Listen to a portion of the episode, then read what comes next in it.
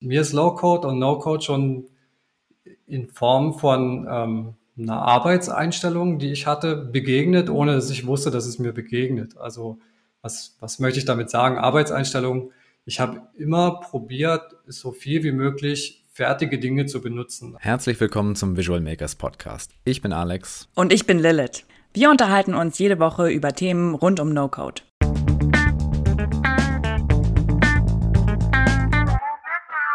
Marco Berger ist Softwareentwickler und Mitgründer der Biberei, einer Low-Code-Softwareagentur.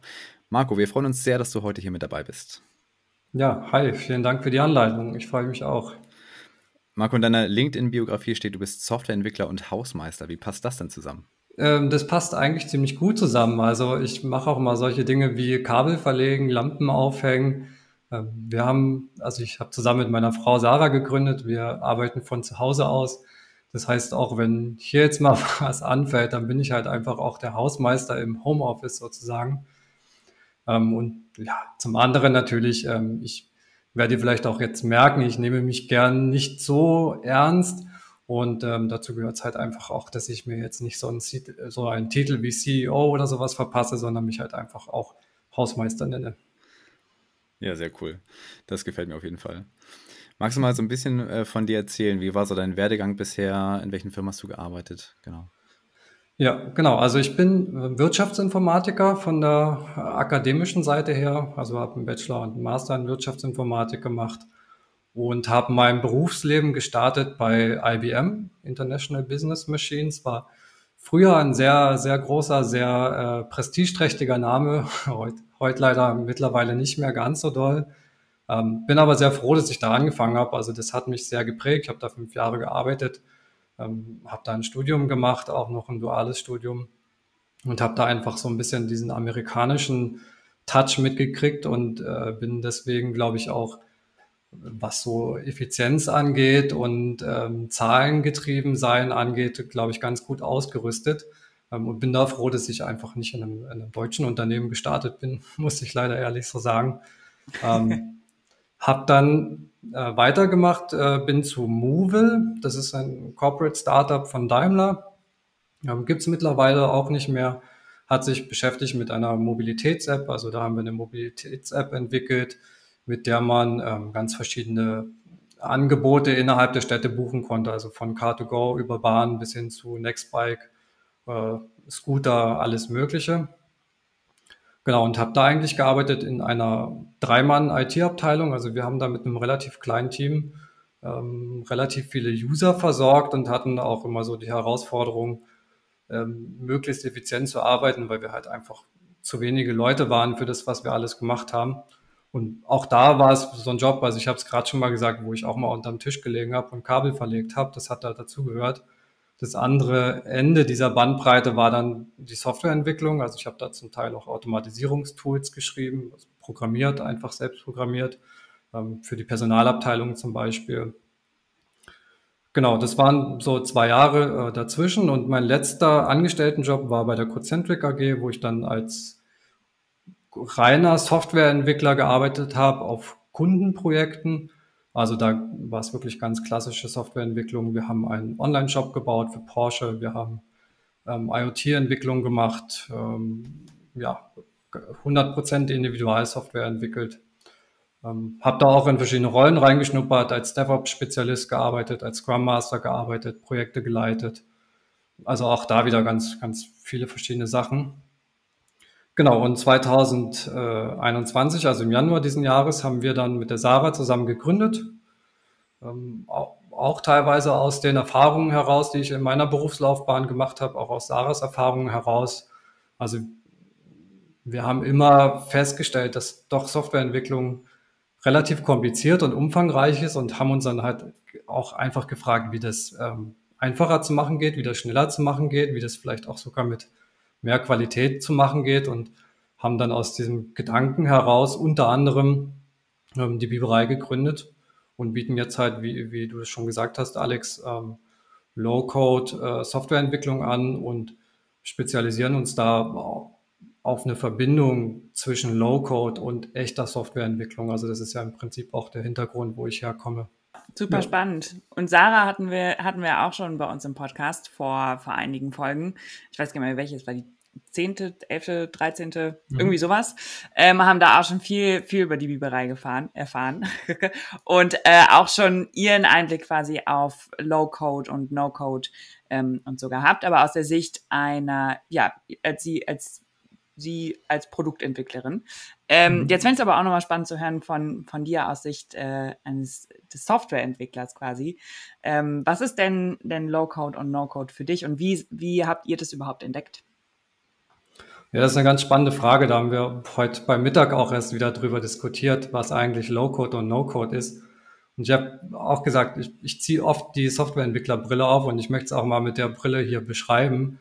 Ähm, ich habe eigentlich, mir ist Low-Code und No-Code schon in Form von ähm, einer Arbeitseinstellung, die ich hatte, begegnet, ohne dass ich wusste, dass es mir begegnet. Also was, was möchte ich damit sagen? Arbeitseinstellung ich habe immer probiert, so viel wie möglich fertige Dinge zu benutzen. Also wenn man jetzt Software entwickelt, dann gibt es äh, solche Dinge wie NPM äh, wo, oder ähm, in Python äh, kann man sich Packages äh, in seine Software reinziehen. Und da gibt es immer ganz viel vorgefertigte Libraries, Packages, Integrationen, die man schon benutzen kann. Und das war für mich von Anfang an schon wichtig, ähm, die Dinge so viel wie möglich zu benutzen, weil ich einfach das Gefühl hatte, das ähm, hilft mir zum einen, weil ich das nicht selber coden muss und das hilft natürlich auch der Qualität, weil das halt von jemandem gebaut wurde, ähm, mit der Absicht, dass es wiederverwendet wird und es wurde auch dann schon oft verwendet und ist oft getestet. Also in, in der Softwareentwicklung hat man ja diesen Begriff von, von Härten von Servern zum Beispiel. Also man härtet eine Anwendung dadurch, dass sie halt einfach der Benutzung ausgesetzt wird. Und wenn so ein Package tausendmal benutzt wurde, dann weiß ich, dass das gehärtet ist und dass das gut funktioniert. Und wahrscheinlich auch viel besser funktioniert, als ich das jemals programmieren kann. Und von daher habe ich dann halt oft schon dafür gekämpft, dass wir fertige Dinge einsetzen, was wiederum ein schwieriger Kampf ist mit vielen Entwicklern, weil sie doch sehr gern auch selber entwickeln. Also da geht es auch oft darum, das Handwerk einfach auszuleben und Spaß daran zu haben, was, was ich auch völlig nachvollziehen kann. Aber genau, also da ist es mir im Prinzip schon begegnet und dieser Weg, der wurde dann halt immer schmaler, sage ich mal, hin zu den echten Low-Code und No-Code-Tools. Also das ging dann über Packages einsetzen. Dann haben wir ein Projekt ähm, gemacht, wo wir eine App gebaut haben, eine Mobile-App, die wir mit Flutter und Firebase gebaut haben. Also schon auch ein Entwicklungsframework, was ja viele Teile mitbringt einfach und sind dann diesen Weg weitergegangen hin zu anderen Anwendungen, das, wo wir geguckt haben, wie kann man zum Beispiel mobile Apps noch einfacher bauen. Da läuft einem dann zum Beispiel Adalo über den Weg oder ähm, von ABS gibt es auch ein Tool, das heißt, glaube ich, Honeycode. Honeycode, mm, genau. genau. ihr nickt, ja. Ähm, genau, und über diesen Weg sind wir dann äh, praktisch zum Low-Code gekommen und zu den, zu den Low-Code-Tools und sind jetzt mittlerweile bei Babel angekommen und machen damit ja ich sag mal, den größten Teil unserer Projekte in Low-Code, in der visuellen Programmierung und programmieren nur noch relativ wenig dazu. Hm. Ja. ja. krass. Äh, super spannend, aber so die, so die Reise zu sehen, dass ihr eigentlich immer zugesehen habt, effizienter bei der Entwicklung zu werden ne? und ähm, immer wieder fertige mhm. Komponenten hinzuzuziehen, um das Ganze schneller voranzutreiben. Also, ja, es ist, es ist auch total verrückt. Also vielleicht auch mal, um euch ein Beispiel zu geben aus der Praxis. Das letzte Projekt, wo ich entwickelt habe, da haben wir in einem Team mit drei Leuten entwickelt, also drei, drei Entwickler. Und wir haben, ich glaube, drei oder vier Monate haben wir nur mit Projekt-Setup verbracht, wo wir eigentlich noch gar nicht an Funktionalität entwickelt haben. Und wenn man dann ähm, davon ausgeht, dass so ein Entwickler einen Tagessatz von ungefähr 1000 Euro hat, dann kann man sich schnell hochrechnen, dass da über, ich glaube, 100, 200.000 Euro erstmal ins Land gehen bis man überhaupt zu der Stelle kommt, um eigentliche Businesslogik zu schreiben, also um, um eigentlich Wert zu erzeugen. Und das ist halt so dieser, auch ich habe es vorhin als Motivation genannt, ne, das ist halt dieser Knackpunkt, wo wir jetzt sehen, das ist halt irgendwie total cool, wenn ich sagen kann, okay, du musst jetzt nicht 200k erstmal irgendwo hinwerfen, damit du ein Softwareprojekt am Laufen hast, sondern du nimmst halt ein Zehntel davon und hast die ganze Software fertig. Ist jetzt vielleicht ein bisschen übertrieben, aber äh, die Größenordnungen sind schon gigantisch. Hm. Auf jeden Fall. Und wann war das so zeitlich ungefähr konkret, wo ihr so auf die ersten No-Code-Anwendungen gestoßen seid? Das heißt, ihr habt ja konkret nach solchen Lösungen gesucht oder sind die euch quasi über den Weg gelaufen? Ähm, zeitlich ist das schon ungefähr in den Januar einzuordnen. Also das ist fast zeitgleich mit unserer Gründung. Wir haben, wir haben unser erstes Projekt schon angefangen vor der eigentlichen Unternehmensgründung, also im Oktober letzten, September, Oktober letzten Jahres haben das ungefähr drei, vier Monate gemacht. Ähm, das war diese Mobile App, von der ich gesprochen habe. Und relativ kurz nach der Gründung ist uns dann Bubble schon über den Weg, also wir benutzen jetzt hauptsächlich Bubble als Low-Code-Anwendung, ähm, ist uns das über den Weg gelaufen. Wir haben auch Adalo ausprobiert, wir haben ähm, Google App Sheet ausprobiert. Und das war so der, der, der Zeitpunkt, an dem wir das entdeckt haben. Genau, und dann ging es eigentlich, also heute haben wir August, es ging dann relativ schnell, dass wir da reingesogen wurden in dieses Universum und heute ja mittlerweile auch äh, quasi nur noch das anbieten. Also ich mache jetzt gerade zwar noch ein traditionelles Softwareentwicklungsprojekt, das haben wir halt quasi schon verkauft, bevor wir uns fokussiert haben auf Low-Code, aber wir sind jetzt schon so weit, dass wir sagen, wir bieten nur noch, nur noch das an und fokussieren uns da vollständig drauf. Ja, ich habe auch letztens einen schönen äh, diesen, diesen LinkedIn-Post von dir gelesen, wo du, äh, wo du schreibst, früher äh, habe ich gesagt, unsere pa Software passt auf, äh, auf alle und dann äh, wir beschreiben nur noch Individualsoftware und, und jetzt halt, wir finden die beste Lösung für jeden. Spielt da auch dieses Low-Code-Thema mit rein, dass ihr das mit klassischer Software kombiniert oder ist es wirklich, dass man, dass ihr mit Low-Code wirklich alles jetzt gerade umsetzen könnt?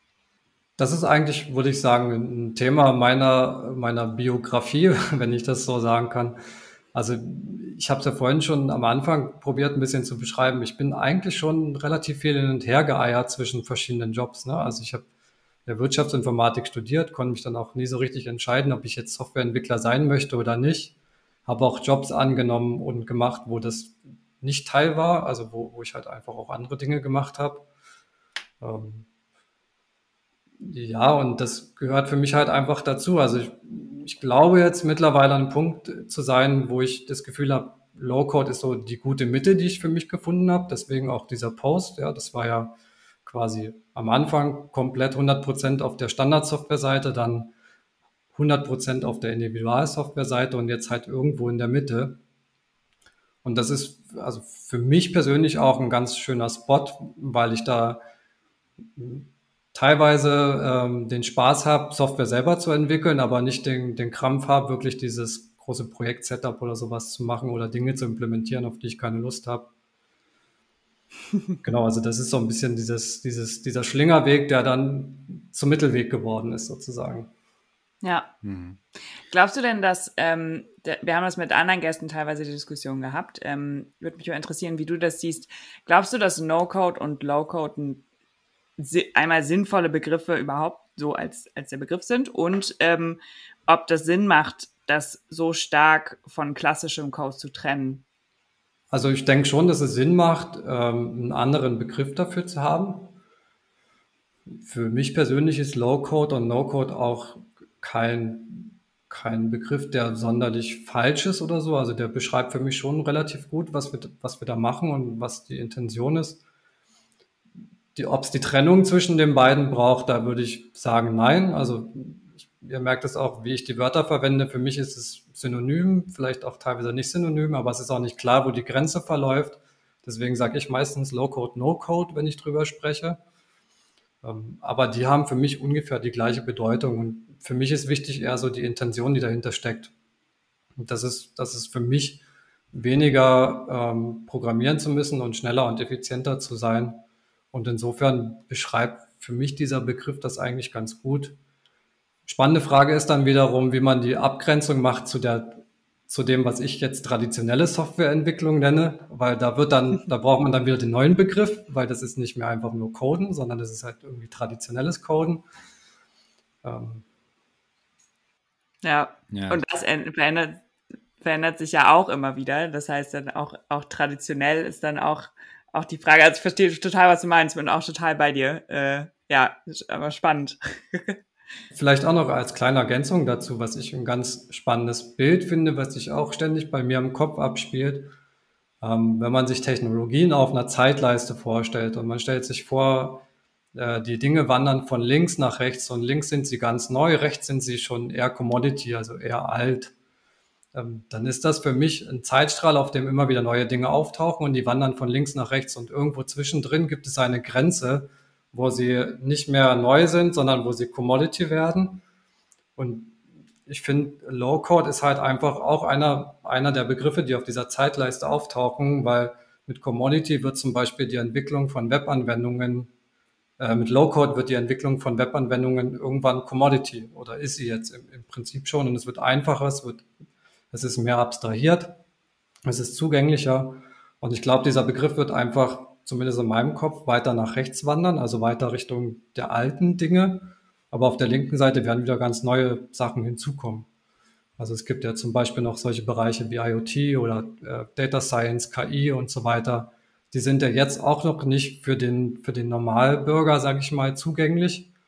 Die werden sich aber auch so weit weiterentwickeln, dass die zugänglich werden. Und dann braucht man dafür vielleicht auch wieder einen anderen Begriff, äh, wenn, wenn ich dann jetzt KI benutzen kann, um Dinge zu tun und ich muss dafür nicht programmieren lernen. Wie siehst du so die, die Adoption Rate in deinem Umfeld? Also vielleicht hast du noch Kontakt zu anderen Entwicklern, zu alten Arbeitskollegen und so weiter. Ähm, nutzen die auch schon Low-Code-Tools oder ist das eher noch kein Thema? Es ist äh, sehr, sehr gering und ich überlege oft, wie ich mich dazu positionieren soll oder wie ich das bewerten soll. Ich finde es eigentlich sehr schade und ich finde es auf der anderen Seite auch etwas gefährlich, weil ich tatsächlich auch sehe, wie gut diese Tools sind und wie viel sie auch einfach schon können. Also gerade dieser Fakt, wie viel sie können, ist überhaupt nicht bei der, bei der Softwareentwickler-Community angekommen. Und da hat man halt ähm, als, also ich komme ja aus Firmen, die Projekte verkaufen, die Softwareentwicklung als Projekte verkaufen. Und wenn man da am Ball bleiben muss, dann muss man sich auch mit neuen Dingen beschäftigen. Und wenn man jetzt überhaupt nicht auf dem Radar hat, wie viel das eigentlich kann und wie viel man damit machen kann, dann läuft man halt auch Gefahr, selbst als Anbieter ähm, vom Markt zu verschwinden. Und das finde ich ziemlich gefährlich. Also vielleicht auch mal als plastisches Beispiel. Wir hatten 2018 eine Firmenkonferenz, also es gibt immer, gab bei der Cocentric oder, also gibt sie jetzt auch noch digital, aber vor Corona gab sie halt auch in Person. Und da sind ungefähr 400 bis 500 Leute, Softwareentwickler, die da zusammenkommen und sich über verschiedene Themen austauschen. Da gab es ein Vortragsangebot, das hieß Low Code. In diesem Low Code Vortrag, da saßen der Vortragende und ich allein 2018. Oh, wow. wow. Mhm, von 500 Leuten. Also es ist, ähm, ja, es ist, ist auf jeden Fall nicht so wirklich auf dem Radar. Frage nach den Gründen dafür ist wieder auch eine andere Frage, aber es ich sehe sehr, sehr wenig ähm, Adoption, wenn ihr danach fragt. Hm. Ja, es, gibt, es gibt einzelne Beispiele. Also ich habe jetzt mal vor kurzem mit einem Kollegen gechattet wieder. Ähm, da hat ein Kunde das angefragt. Also da ist sozusagen der Bedarf über den Kunden reingekommen. Nicht von der, nicht aus der Überlegung heraus, wie man das Problem lösen konnte, sondern halt einfach explizit angefragt. Und dann geht das schon. Also dann beschäftigen sie sich auch damit. Ähm, also derjenige hat sich auch damit beschäftigt und fand es auch cool und hat dann auch Fragen gestellt. Ähm, ja, aber den Zugang dazu zu finden, das ist, glaube ich, noch, braucht noch etwas für die Entwickler-Community. Hm. Was, was sind denn die Gründe, ähm, glaubst du, wenn du, wenn du sagst, die Frage nach den Gründen ist nochmal eine andere? Also ich glaube, zum einen ist es halt wirklich, dass, dass es unterschätzt ist, was es kann. Ähm, ja, in ganz, ganz vielerlei Hinsicht, also Funktionalitäten, Skalierbarkeit, was es für Kunden leisten kann, welche Features drin sind. Zum anderen ist es, ähm, glaube ich, auch Skepsis, die Teil, also die in vielen Köpfen drin ist, ähm, im Sinne von, das skaliert nicht, das ähm, ja, kann ich das, was ich, was ich brauche, oder ich, ja, es gibt auch ähm, das Empfinden davon, dass, dass der Code nicht mir gehört. Also ich baue jetzt zum Beispiel meine Geschäftslogik in die Anwendung, in die Low-Code-Anwendung rein und habe dann das Gefühl, dass der Code nicht mehr mir gehört. Also diese Diskussion um den Code an sich gibt es ganz viel auch im, im Dienstleister-einkaufenden Verhältnis, Da ist es dann immer die Frage, liegt der Code beim Dienstleister oder liegt der auf den Servern vom, von demjenigen, der es einkauft und der, dem am Ende die Software gehört? Also da gibt es immer ganz viel Diskussion darum. Wie, wie siehst du das? Also was antwortest du darauf, wenn, wenn jemand solche Bedenken bezüglich Low-Code-Anwendungen, gerade vielleicht Bubble sogar auch äh, oder auch sagt, weil Bubble ja so eins der mächtigsten Tools ist? Also für mich ist das ein, ähm, eine Frage des Bewusstseins. Also man muss sich darüber klar sein, welchen Deal man eingeht. Und der Deal ist hier für mich, ähm, ich bekomme Geschwindigkeit, ich bekomme Qualität, ich bekomme ganz viele Features, ich spare ganz viel Geld und der Preis, den ich dafür zahle, ist, ich habe den Login, also Login ist halt dieser, dieser böse Begriff, der da immer rumgeistert in dieser Diskussion. Ich habe den Login in den Anbieter, also im Bubble in dem Fall oder halt Adalo oder wer auch immer. Aber dieser Login bringt mir halt auch sehr viel auf der anderen Seite. Und für mich überwiegt ganz klar diese Seite, was bringt mir das, wenn ich, wenn ich mich darauf einlasse. Also ja, wenn ich zum Beispiel auch den Code selber schreibe, dann ähm, verliere ich ähm, zum Beispiel Updates. Also ich muss meine Software, die ich selber schreibe, ständig updaten. Ich muss sie ständig up-to-date halten. Ich muss neue Features entwickeln. Wenn ich mich in den Login bei einem Anbieter begebe, dann bekomme ich all diese Features kostenlos, dazu, also nicht kostenlos dazu, aber sie sind in der Rate inbegriffen.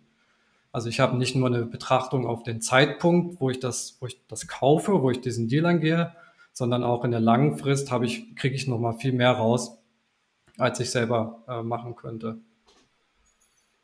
Genau, und die, die, die zweite, der zweite Punkt, ähm, wo wir uns auch so ein bisschen einsortieren als Biberei, ähm, wir sind ja viel bei Gründern, also bei Unternehmensgründern unterwegs oder auch so bei Corporate Startups zum Beispiel. Ähm, also kleine, agile Abteilungen, die auch entscheidungsfreudig sind und Entscheidungen treffen können. Und da ist es meistens so, dass sie Produkte ausprobieren, dass sie Software ausprobieren. Und man kann durchaus sagen, man macht ähm, diese Ausprobierphase mit Low-Code. Und wenn man merkt, man hat da jetzt ähm, den, den super Spot gefunden und hat da ein Geschäftsmodell getroffen, was äh, super viel Geld bringt, dann kann man das immer noch ähm, mit einem richtigen evaluierten Business Case äh, viel Geld in die Hand nehmen und dann wirklich selber Software entwickeln. Aber dann hat man halt die, die viel bessere Risikoabschätzung, weil man es vorher ausprobiert hat und dieses Ausprobieren ist halt nicht so teuer geworden. Ja. Also ich, hm. ich sehe das nicht schwarz und weiß. Man kann das für bestimmte Phasen nutzen. Ähm, man kriegt einiges dafür, man muss was dafür zahlen. Also das ist immer eine Abwägungssache. Interessant. Wie sieht es bei euch aus? Ähm, ihr bei der Biberei, ihr kombiniert Low-Code mit klassischer Programmierung. Wie, wie kann man sich das in einem Projekt vorstellen?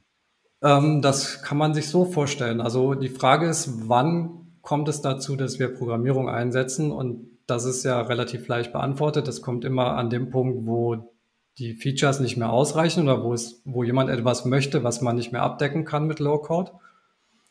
Ähm, und dann überlegen wir, wie man das machen kann. Und ich habe da jetzt ja schon ein paar Jahre Erfahrung und bringe da auch relativ äh, viele Ideen mit und habe da ein relativ großes Spektrum an Lösungen, die mir im Kopf sind. Und sobald halt wir an so einen Punkt stoßen, wo das der Fall ist, ähm, fange ich halt an, zu, oder Sarah ja auch, also sie hat ja auch lange Software entwickelt, beziehungsweise Softwareentwicklungsteams geleitet.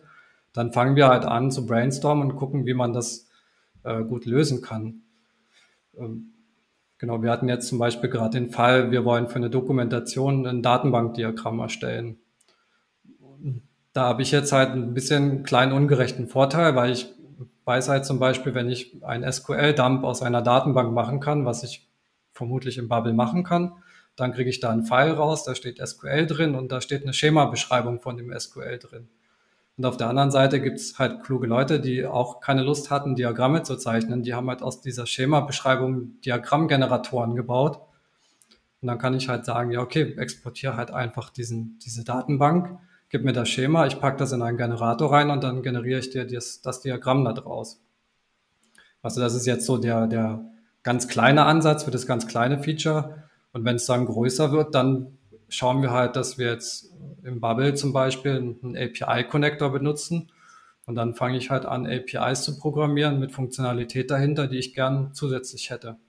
Total spannend. Ich finde es auch total schön. Mal, also das ist, habe ich vorher noch nie so gehört, diesen Ansatz von ähm, ihr, ihr seid eine Softwareagentur, die sagt, okay, äh, wir setzen da an, alles, was wir, was wir mit Low-Code bauen können, bauen wir mit Low-Code. Und nur dann, wenn, wenn Low-Code das nicht mehr schafft, dann, dann setzen wir klassischen ja. Code ein und nicht andersrum. Äh, Finde ich sehr, sehr cool. Unser, also unser Motto ist ja auch Mut für digital. Ja, und was zum Mut machen dazugehört, ist ja auch den Leuten zu erklären, hey, es ist gar, also es ist kompliziert, klar, es ist immer noch kompliziert, aber es ist nicht so kompliziert, wie du vielleicht denkst. ja, ja, da lässt sich drüber streiten. Ich weiß nicht, ob äh, Low-Code komplex ist. Kompliziert ist es auf jeden Fall. Ja. Aber in der Regel stimmt. weiß ich, was passiert, wenn ich irgendwo draufklicke. Das weiß ich bei ja. Code manchmal nicht, wenn ich da Änderungen einfüge. ähm, genau, aber also ja, Mut, ähm, Mut für digital ja auch in dem Sinne, wenn ich Gründer bin und ich stehe vor der, vor der Hürde zu entscheiden, ob ich jetzt eine Investition mache über 150.000 Euro, weil ich eine Software entwickeln möchte, dann verlässt mich halt sehr schnell der Mut. Wenn ich die Investitionsentscheidung aber treffen muss über ein 20.000 Euro Projekt, dann verlässt mich hoffentlich nicht so schnell der Mut und ich probiere das einfach mal aus. Ihr habt jetzt ja vor kurzem euer erstes eigenes Produkt gelauncht, Product P. Genau. Wie, äh, was hat es damit auf sich und äh, wie seid ihr dazu gekommen? Ähm, Product P, was hat es damit auf sich? Also der Anlass, in dem wir jetzt darüber sprechen, ist eigentlich ganz aufschlussgebend, weil äh, es geht um Podcasts. Bei Product P geht es darum, Podcasts zu transkribieren. Transkribieren heißt, wir verwandeln Audio, also auf Audio aufgenommene Sprache in Text. Man kann also quasi ein Audiofile hochladen und es wird dann ähm, automatisch von Cloud Services in Text umgewandelt und man bekommt ein Transkript von diesem Text. Also würden wir drei jetzt unser Audiofile hochladen, dann bekämen wir danach ein Transkript, wo dann mehr oder weniger gut die Sprache erkannt wurde, nach Sprechenden aufgeteilt wurde. Und man kann dann dieses Transkript für jegliche Dinge verwenden, auf die man Lust hat. Also man kann es als Show Notes nehmen, man kann das publishen auf einem Blog, man kann das irgendwo einfügen als Interview. Genau, und wir sind im Prinzip darauf gekommen, weil ja die Sarah auch selber einen Podcast macht und auch selber viel durch Podcasts, ähm, durch die Podcasts durchreist und ähm, viel spricht. Und im Prinzip wollten wir gern, also es gibt das Product P, wie wir es jetzt kennen, das ist das Transkribieren von, von Audio-Files. Und wir wollten aber eigentlich gern eine Volltextsuche für Podcasts entwickeln, weil wir immer das Problem hatten, wir können nicht richtig nach Podcasts suchen. Wir können zwar nach der Beschreibung suchen und nach dem Titel und nach den Shownotes vielleicht, aber man kann da einfach nicht reingucken und gucken, was da drin steht. Also man hat kein Google, was den Inhalt des Podcasts durchsucht. Und das ist so im Prinzip die Phase zwei, in die wir mit Product P wollen. Also es ist für die lange Frist angedacht, dass wir diese Transkripte verarbeiten und durchsuchbar machen mit einer Volltextsuche, die gut funktioniert. Und dann so ein im Prinzip ein Google für Podcasts entwickeln, wo man dann das gesprochene Wort durchsuchen kann. Spannend. Genau. Auch, äh, auch bei uns auf, auf Visual Makers gelistet. Äh, wer da mehr darüber erfahren will, da äh, findet ihr auf jeden Fall den Link auch, auch dahin. Sehr, sehr cooles Projekt. Ähm, kann, kannst du da technisch ein bisschen drauf eingehen, wie ihr, äh, genau, wie, wie ist es gebaut? Es ist auf Bubble gebaut, richtig? Genau. Also technisch ist das ähm, im Prinzip, kann man das trennen in Frontend und Backend, sage ich mal, wenn man wieder in den Entwicklersprech zurückfällt, ähm, was aber nicht so ganz stimmt, weil wir im Bubble im Prinzip alles bauen, was mit dem User zu tun hat. Also im Bubble gibt es eine Landingpage, da gibt es ein Login, da gibt es eine Registrierung. Der User kommt also zu uns, registriert sich, lädt dann sein Audio-File hoch und kann dann über eine Stripe-Anbindung bezahlen für diese Transkribierung und dann wird das transkribiert.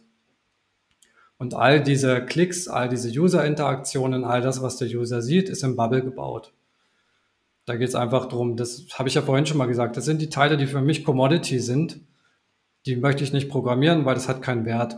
Das sind nur Buttons und Klicks und UI, die einfach nur dazu führen, dass der eigentliche Wert geliefert wird. Und der eigentliche Wert ist das, was ich vorhin als Backend beschrieben habe. Das ist die automatische Transkribierung von den Services, äh, von den, von den Audio-Files, Entschuldigung. Und für diese Transkribierung benutzen wir ähm, Amazon Web Services. Da gibt es einen Service, der heißt Transcribe. Ich glaube, der heißt einfach nur Transcribe Service. Ähm, der wird dafür genutzt, Audiofiles zu transkribieren. Also die zielen hauptsächlich ab auf Telefoncenter, auf Callcenter, wo dann Anrufe ähm, transkribiert werden. Also wenn ihr irgendwo eine Nummer wählt und gefragt werdet, ob diese Aufzeichnung verwendet werden kann zu Auswertungszwecken und ihr Ja sagt, dann ist das die Wahrscheinlichkeit hoch, dass das in diesem Service landet. Und dieser Service arbeitet da im Hintergrund, kriegt diese Audiofiles und liefert die Sprache zurück. Das sind Prozesse, die sind schwergewichtig, die dauern lange, die kann man auch unter Umständen nicht allein programmieren, weil es da einfach sehr, sehr viel Trainingszeit und Daten braucht für diese Algorithmen, damit die gut funktionieren. Und an der Stelle habe ich halt gesagt, okay, ich finde diesen Service cool und ich möchte den gern zugänglich machen.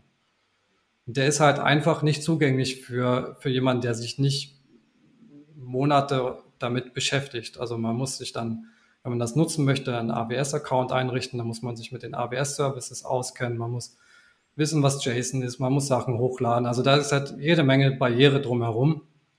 Und die Barriere habe ich einfach abgebaut und habe das halt ähm, über, über eine Website zugänglich gemacht. Und die, die coole Trennung zwischen Low-Code und richtigem Code ist halt im Prinzip genau an der Stelle, wo wo jetzt halt dieser große, schwere Algorithmus Audiofiles transkribiert. Das mache ich nicht mehr selbst, das können wir auch nicht im Bubble machen. Das gibt es halt einfach nicht als Funktionalität und das binde ich ein. Und um das einzubinden, habe ich eine API entwickelt. Die, die integriere ich mit Bubble. Also da habe ich auf der Bubble-Seite so ein, ein Plugin, mit dem ich APIs konsumieren kann. Und wenn der User jetzt auf diesen Transkribieren-Button klickt, dann schicke ich da den Dateinamen hin und ähm, sage hier bitte transkribieren. Dann dauert das ähm, vielleicht eine Minute, vielleicht zwei, je nachdem, wie lang dieses Audio-File ist. Und dann kriege ich das Ergebnis vom Service zurück und spiele das wieder am Bubble zurück. Und da erscheint dann für den User das Transkript, was er da angefordert hat. Gibt es da, äh, oder warum habt ihr genau Bubble verwendet dafür? Also gäbe wahrscheinlich auch andere potenzielle Kandidaten, die dafür in Frage kämen? Die Frage kann ich gar nicht so richtig ausführlich beantworten, weil ich habe mich ehrlich gesagt relativ wenig mit den anderen Kandidaten beschäftigt. Also sicher gibt es viele Kandidaten, mit denen man das auch machen kann. Ich hatte jetzt aber nicht den, ähm, den Bedarf, mich mit anderen zu beschäftigen. Ich hatte da die ganze Palette an Features vorgefunden, die ich brauchte. Also ich habe es gerade schon gesagt, wir haben da eine Stripe-Integration drin, wir haben einen Connector für APIs, den ich dringend brauchte. Ähm, ich habe da eine Datenbank, ich kann da Workflows bauen, ich kann User verwalten. Und wir machen, also habe ich ja vorhin schon gesagt, wir machen unsere meisten Projekte mit Bubble. Mhm, Deswegen genau. war das für mich einfach die, die, die Go-To-Lösung, äh, wo ich nicht viel drüber nachdenken musste. Ja, klar, wenn das sowieso euer tägliches Werkzeug ist, dann genau, gibt es einfach keinen Bedarf. Genau. Was ja, was ja auch so ein bisschen noch ähm, der Hintergrund von Product P ist, es ist ja nicht nur eigenes Produkt und eventuell auch mal später irgendwann Geschäftsmodell an sich, sondern es ist ja einfach auch ein bisschen Showcase für das, was wir machen. Showcase und auch Blueprint, ähm, weil wir da halt den ganzen User-Flow ausprobiert haben. Also wir haben wirklich von Landingpage über Registrierung, über Bezahlen bis hin zu, man kommt ein Ergebnis geliefert, man kriegt eine E-Mail über das, was man tut, man bekommt hinten eine Rechnung raus.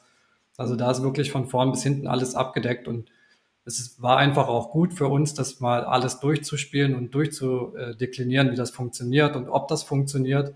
Von daher ist es auch in gewisser Weise ein Test für uns, ähm, ob das auch wirklich standhält. Ja? Also ob wir auch wirklich Projekte, die all diese Dinge umfassen, wirklich in, in Bubble machen können. Und das Ergebnis ist eindeutig ja. Wie lange habt ja. ihr dafür gebraucht, das zu bauen?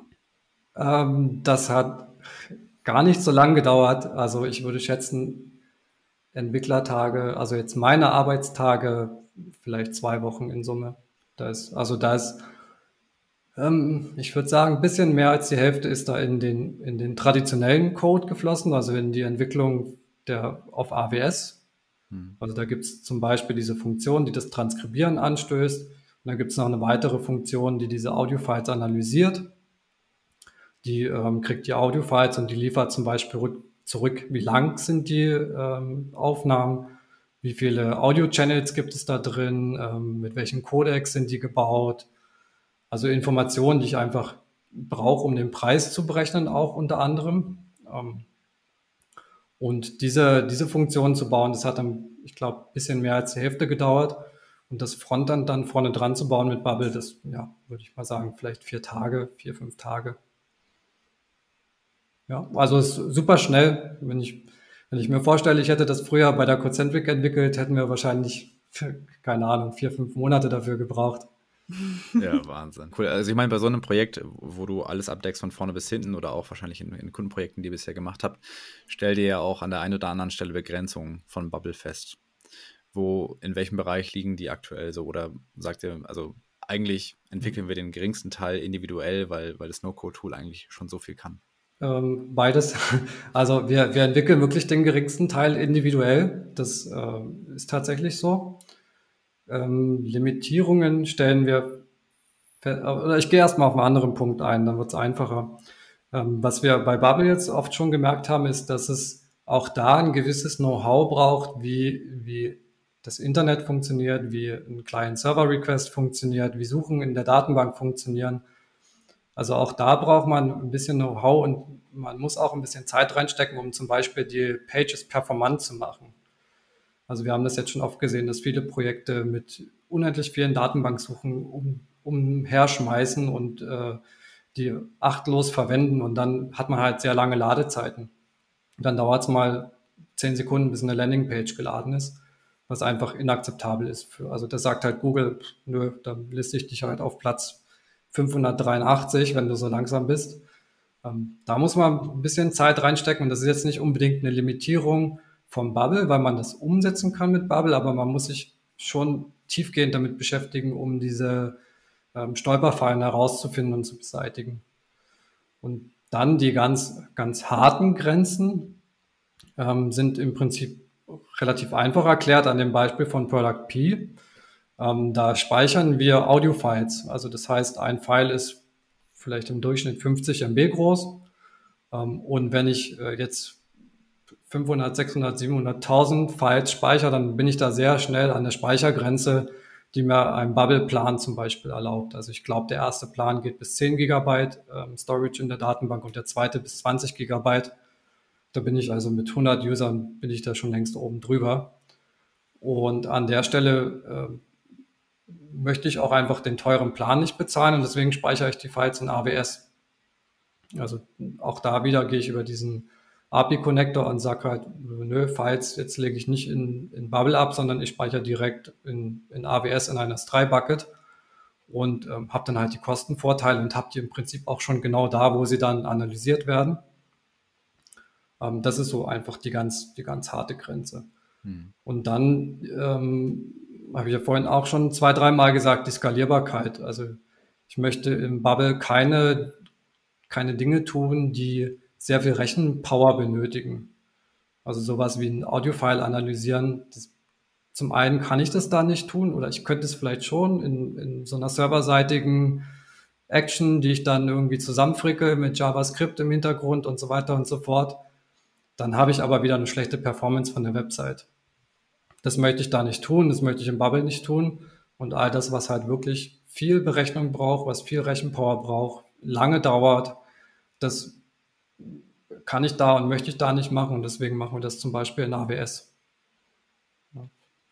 Also dieses Transkribieren zum Beispiel, das dauert manchmal bis zehn Minuten. Und dann fragen wir halt einfach alle 20 Sekunden bei AWS an, bist du schon fertig, bist du schon fertig, bist du schon fertig? Und wenn fertig, dann kommt das zurück. Aber dieses Anfragen ist halt, das kostet fast nichts, also das macht, macht Bubble halt im Hintergrund, das ist ein API-Request ja, das kann ich performancemäßig verkraften. Was ist dann bei euch so für die nächsten zwölf Monate geplant? Also einerseits vielleicht Product P aufs nächste mhm. Level heben, ihr habt da noch einiges damit vor, was man so hört. Aber vielleicht auch, was die Biberei angeht. Genau, also vielleicht erstmal kurz zum, zum Product P. Also die, die unmittelbar nächsten Schritte sind im Prinzip erstmal das Transkript an sich zu verbessern. Also da kommt halt ein Transkript zurück von einem Service, der probiert das bestmöglich zu machen. Das schließt aber nicht aus, dass Dinge da falsch übersetzt sind oder falsch transkribiert sind. Ähm, das liegt zum einen daran, dass dieser Algorithmus die nicht erkennt, zum anderen daran, dass man einfach undeutlich spricht oder schnell spricht. Ähm, Da kommt ganz viel Information von diesem Service zurück. Da gibt es zum Beispiel einen Confidence Score, der mir auf Wortebene angibt, wie gut dieses Wort erkannt wurde. Da ist jetzt erstmal der nächste Schritt, die Information noch verfügbar zu machen und dann den Benutzern die Möglichkeit zu geben, ihr Transkript auch noch zu bearbeiten und wenn möglich mit Unterstützung zu bearbeiten. Also im Sinne von, ich markiere dir die Wörter, die jetzt besonders schlecht erkannt wurden und du kannst dann halt rot markierte Wörter berichtigen.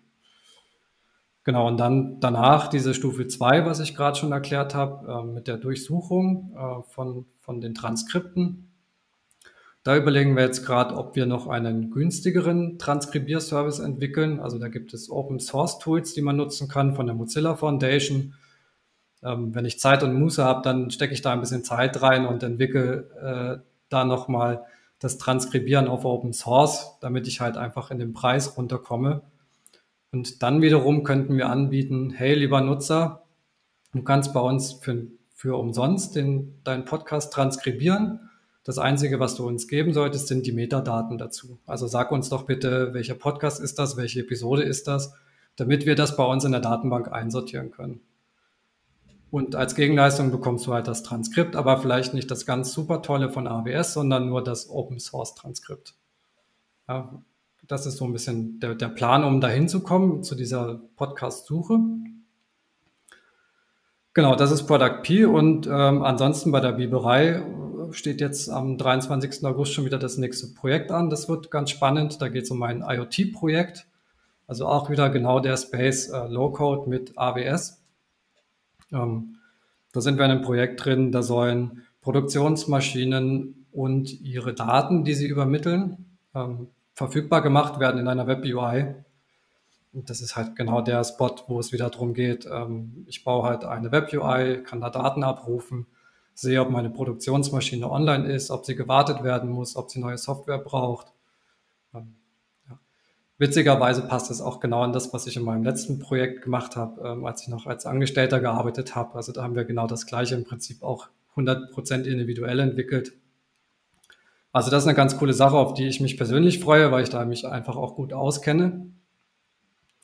Und dann ähm, arbeiten wir noch an Product B. Also ihr merkt es schon, wir sind nicht ganz so gut in der Namensgebung. P und B sind, sind nah beieinander, für uns auch manchmal schwer zu unterscheiden. Ähm, Product B, wie der Biber, ist im Prinzip das erste Produkt, mit dem wir angefangen haben, das aber auch ein bisschen umfangreicher ist. Da wollen wir die Projektabwicklung komplett automatisieren. Also das ist vielleicht gerade für Freelancer und für kleine äh, Solo-Selbstständige zum Beispiel interessant. Da geht es darum, ähm, von den Anforderungen äh, über Abnahme der Anforderungen bis hin zur Rechnungsstellung mit einer Chat-Funktion und sich austauschen über Anforderungen, Projektscope verändern und so weiter und so fort. Das bilden wir alles ab, auch mit einer Bubble-App. Äh, bauen da jetzt noch Anbindungen an, ähm, an Buchhaltungstools, die in Deutschland verwendet werden, wollen vielleicht auch noch eine Anbindung an eine deutsche Datenbank äh, oder an eine, eine Datenbank gehostet auf einem deutschen Server bauen, um den ganzen Datenschutzbedenken zu begegnen und wollen dann im Prinzip Product B als ähm, Projektabwicklungstool anbieten, auch als Software as a Service. Genau, und dann wow. gibt es noch ein weiteres Projekt, äh, wo die Sarah jetzt gerade ausgiebig dran arbeitet. Ähm, da wollen wir mit einer Partnerin zusammen eine Online-Ballettschule äh, auf den Weg bringen. Ähm, das ist, eine, ist auch ganz interessant, das ist eine professionelle Balletttänzerin aus Stuttgart, die ähm, seit Corona online ihren Ballettunterricht macht und die jetzt zu uns gekommen ist und gefragt hat, wie sie dann ihren Online-Unterricht auf, auf bessere Füße stellen kann. Da wird es dann darum gehen, so Art Lernpfade bereitzustellen, wo man bestimmte Figuren, Dinge lernen kann, wo man bestimmte Muskelgruppen trainiert und dann auch unter anderem Videos und Fotos von seinen Trainingseinheiten an, an diese fachkundige Partnerin, die Isabella, schicken kann, ähm, um dann Feedback einfach zu kriegen, wie man jetzt anders trainieren sollte oder was man noch tun müsste, um, um ein bisschen besser zu werden. Also das ist auch noch ein, ein spannendes Projekt. Auch insofern spannend, dass es für uns die erste Partnerschaft ist, ähm, wo wir dann quasi dieses, das Software-Know-how liefern und äh, die Isabella das äh, fachliche Know-how. Also ja, im Balletttanzen sind wir beide, glaube ich, nicht zu gebrauchen. Aber super spannend. Ich muss auch ehrlich sagen, ich finde es total schön. Wir haben vor, mit Sarah ja vor, vor ein paar Monaten schon gesprochen. Ähm, und da war die Biberei noch, noch relativ frisch. Ähm, und ich finde es total schön zu sehen, wo ihr jetzt schon wieder seid, welche Projekte ihr habt und einfach, also ich finde es super inspirierend, wie offen ihr seid, wie neugierig ihr seid auch für, für alles, was da kommt. Und äh, genau, finde ich irgendwie ja. einfach total schön. Ja, es ist auch total verrückt. Also unser Leben ist insgesamt immer schon so verlaufen. Also wir haben, das ist fast schon ein Running Gag bei uns. Wir, fragen uns immer, was wir im nächsten Jahr tun werden und geben uns dann immer die Antwort, wir wissen es eh nicht, was im nächsten Jahr passiert. Also wir wissen nicht, wo wir wohnen werden, wir wissen nicht, was wir arbeiten werden, keine Ahnung, was wir tun werden. Also es kommen ständig Veränderungen. Das ist auch, seitdem wir gegründet haben, ist es auch nochmal einfach super beschleunigt. Also was wir jetzt in sechs Monaten alles gemacht haben, ist total verrückt. Das, ja. ja. Wahnsinn. Aber auch super cool. Also ich, ich lerne viel. Ich, äh, ich gehe im Podcast Dinge, die ich früher nie gemacht hätte. Also äh, auch von meinem Naturell her. Ich bin eher, eher ein introvertierter Mensch und ich werde jetzt halt vor Aufgaben gestellt wie Sales Calls führen, im Podcast sein, Präsentationen halten. Also auch da ist eine ganz große persönliche Entwicklung einfach. Ja, äh, ja. also im Podcast, im Podcast bist du auf jeden Fall schon mal ein Naturtalent. Ja, hast bestanden, auf jeden Fall. Ja, super. Sehr, sehr cool. Auch mega spannende Projekte. Ich bin sehr, sehr gespannt auf das, was, was kommt. Wie und wo kann man euch denn finden? Also die Biberei, ähm, genau, vielleicht kannst du es auch nochmal sagen, wo man, wo man die Biberei finden kann. Und ähm, auch, falls du gefunden werden möchtest, ähm, wo kann man äh, dich denn kontaktieren und mehr über dich erfahren auch? Genau, also die Biberei kann man ganz einfach finden unter biberei.de, also Biberei wie der Biber und der Ort, wo der Biber wohnt, die Biberei. Ähm, dann äh, sind wir auch zu finden, beziehungsweise die Sarah mit ihrem Podcast ist zu finden unter Low Code Founders. Ähm, da gibt es auch lowcodefounders.com, aber das kann man auch googeln, findet man ganz gut. Äh, übers Product P kann man uns finden, also auch bei Product P gibt es ein Impressum und einen Kontaktbutton, wo man dann wiederum zur Biberei kommt. Ähm, das ist product-p.com. Und ansonsten, wenn man mit mir persönlich sprechen möchte, findet man mich am besten über LinkedIn. Ähm, da kann man mich einfach anschreiben. Ich antworte möglichst schnell auf Nachrichten. Das ist manchmal nicht so schnell, wie die anderen Leute sich das wünschen. Ähm, da kommt dann wieder der Softwareentwickler zum Vorschein. Also ich verkriege mich dann schon gern mal einen Tag und antworte nicht auf Dinge. Also wenn ihr da mich erreichen wollt, dann einfach einen Tag Geduld haben, dann antworte ich schon. Marco, vielen, vielen Dank, dass du bei uns warst. Es hat richtig Spaß gemacht und war echt spannend, auch nochmal noch mal die Insights von deiner Seite zu hören. Ähm, ja, und ich bin mir sicher, dass wir uns nicht das letzte Mal im Podcast gehört haben und dass wir äh, in, in ein paar Monaten oder in einem Jahr oder so nochmal sprechen und was sich dann bei euch alles entwickelt hat schon wieder. Da bin ich sehr, sehr gespannt drauf und wünsche euch erstmal genau. ganz, ganz viel Glück und Spaß äh, mit euren jetzigen Projekten. Vielen, vielen Dank. Ja, also wenn ich dann im Jahr wiederkomme, dann sprechen wir über die Dinge, die dann äh, wie KI, die dann zugänglich gemacht wurde für, für einfache Anwendungen und so weiter. Ja, ja. hoffentlich. Ja, sehr cool. Auch von mir nochmal vielen, vielen Dank, dass du dabei warst. Mega spannend, deine, deine Einblicke in diese Low-Code- und No-Code-Szene zu bekommen und auch mhm. genau mal ein Update zu erhalten, was bei euch gerade so läuft und was ihr noch vorhabt. Und ja, freue mich, das zu verfolgen. Ja, also bis dann. Mach's gut. Ciao. Wenn dir diese Folge gefallen hat, dann freuen wir uns sehr, wenn du uns ein paar Sternchen in der Apple Podcast App dalässt oder uns eine Review schreibst. Das hilft uns nämlich gefunden zu werden. Und wenn du mehr über No-Code erfahren möchtest, dann schau doch gerne auf unserer Website visualmakers.de vorbei. Ansonsten freuen wir uns, wenn du auch in der nächsten Folge wieder dabei bist. Bis zum nächsten Mal.